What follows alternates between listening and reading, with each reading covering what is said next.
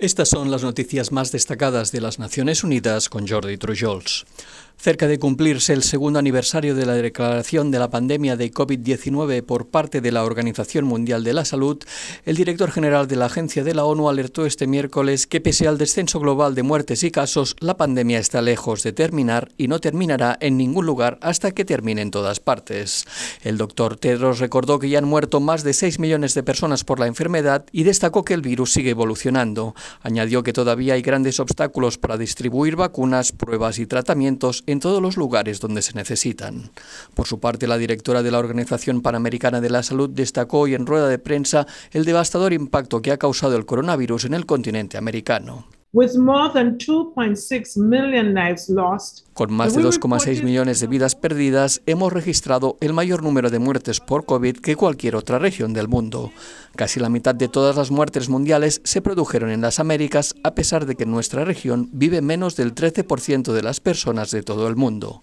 Se trata de una tragedia de enormes proporciones cuyos efectos se dejarán sentir durante años. Carissa Etienne explicó que debemos aprender a convivir con el virus, adaptarnos rápidamente a los nuevos cambios y que debemos estar preparados para reforzar las medidas de salud pública si los casos vuelven a aumentar.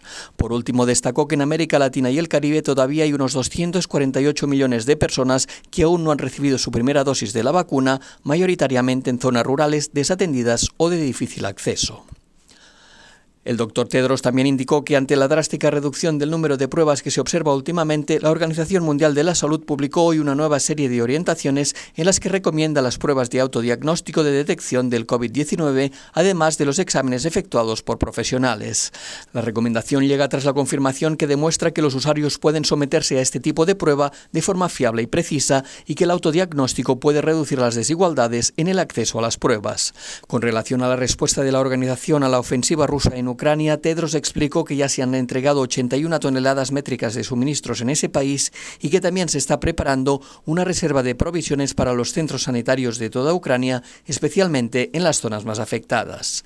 La OMS ha verificado 18 ataques contra instalaciones sanitarias en Ucrania. Siguiendo con temas de salud, la Agencia Sanitaria de la ONU publicó hoy una serie de directrices sobre la práctica de la interrupción voluntaria del embarazo que buscan proteger la salud de las mujeres y las niñas y ayudar a prevenir los más de 25 millones de abortos inseguros que se producen anualmente. Las más de 50 recomendaciones de la guía se basan en las últimas evidencias científicas y abarcan la práctica clínica, la prestación de servicios de salud y políticas destinadas a apoyar la atención al aborto de calidad.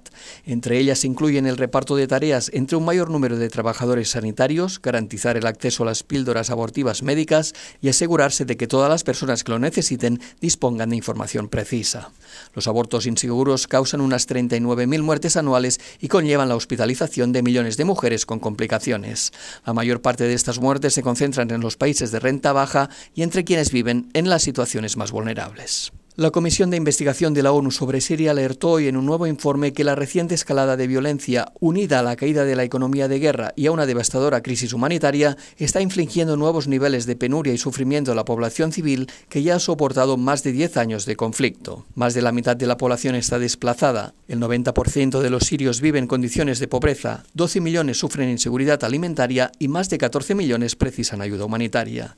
Siria también se enfrenta a la peor sequía que ha vivido en décadas y la inflación, que ya rozaba el 140% a principios de año, sigue en una espiral descontrolada cuando el precio de los productos básicos ya se había disparado. Además, se prevé que el conflicto entre Rusia y Ucrania solo contribuirá a aumentar la presión de los precios, empujando probablemente a más sirios a la pobreza. Y hasta aquí las noticias más destacadas de las Naciones Unidas.